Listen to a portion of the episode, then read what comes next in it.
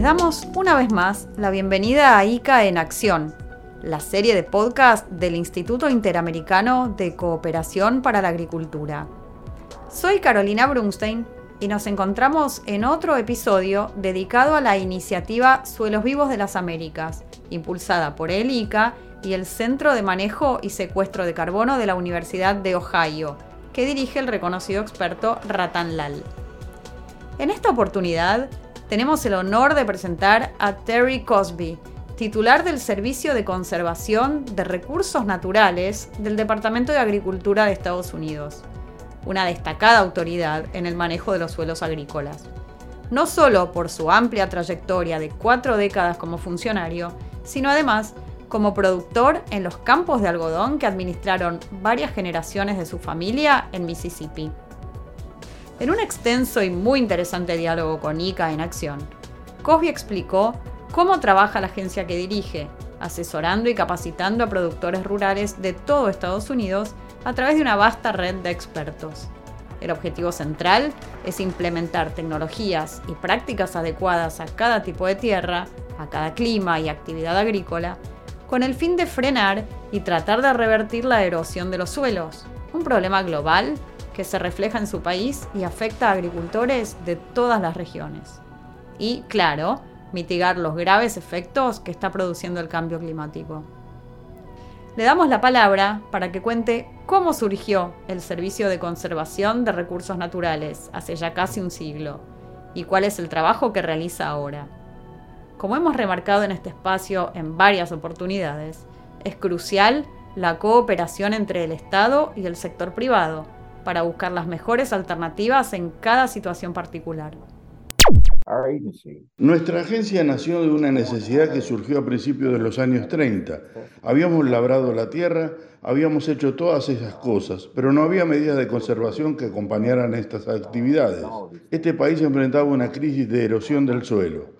Es en ese momento el tema era principalmente de la erosión del suelo. No se hablaba mucho de la calidad del agua ni de otras cosas por el estilo, solo de la erosión del suelo.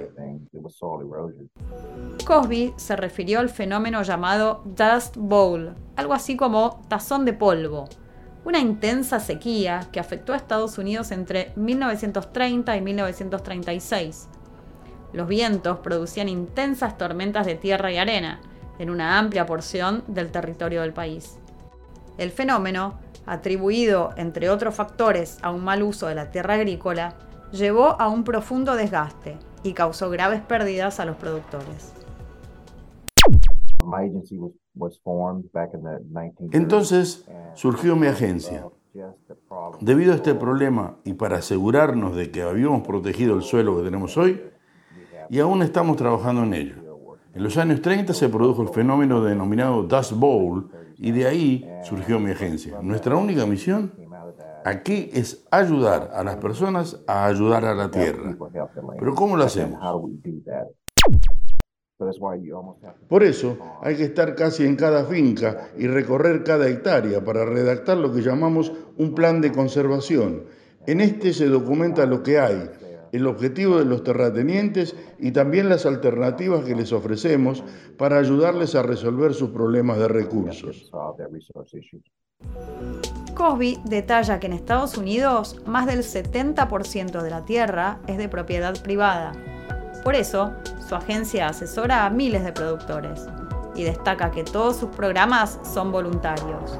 Nadie está obligado a sumarse.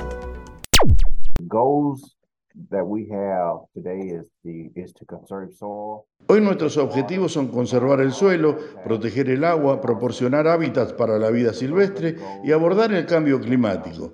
Esos son nuestros objetivos. Entonces, por medio de nuestro personal y oficinas en todo el país, estamos trabajando con los productores a través de una serie de prácticas de conservación que examinamos.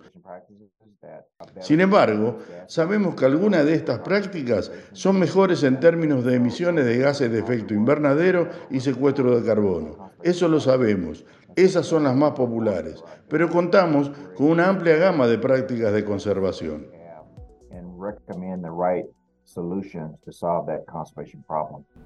Cosby menciona algunas de esas prácticas que se aplican de acuerdo a cada necesidad y situación particular. Una de las cosas que intentamos no hacer es fragmentar tanto el paisaje. Tratamos de asegurarnos de que tenemos tierras de trabajo. Nos cercioramos de que cuando observamos estos ecosistemas intentamos mantenerlos conectados, ya que la conectividad de muchas de estas cosas es lo que ayuda a largo plazo. Cuando hablamos de prácticas, depende de dónde se está y cuándo se está en la tierra de cultivo. ¿Cómo afecta esto a lo que estamos haciendo? Cuando pensamos en los aditivos alimentarios, ¿qué estamos poniendo en el alimento para el ganado que puede ayudarnos con esto? Entonces, especialmente cuando hablamos de gestión de nutrientes, existe una variedad de prácticas que se aplican juntas en los territorios y cuando se combinan tienen un efecto muy positivo en algunos de ellos. Cuidar la salud de los suelos y el manejo del agua, está claro, va de la mano con el objetivo de mejorar y enriquecer la producción de alimentos en un mundo que demanda cada vez más. De esto también habló Cosby. En este mundo tenemos una población creciente que va a ejercer mucha presión sobre nuestros alimentos y nuestros sistemas alimentarios para asegurarse de que aún están ahí para alimentar a todos. Y este es un tema global no es algo que incumbe solo a Estados Unidos.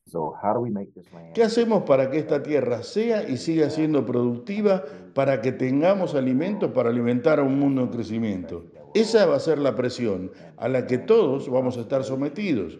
Esto se puede lograr mediante la conservación, ya que se pueden reducir muchas cosas para mantener estas tierras productivas y seguir cultivando los alimentos que todos vamos a necesitar.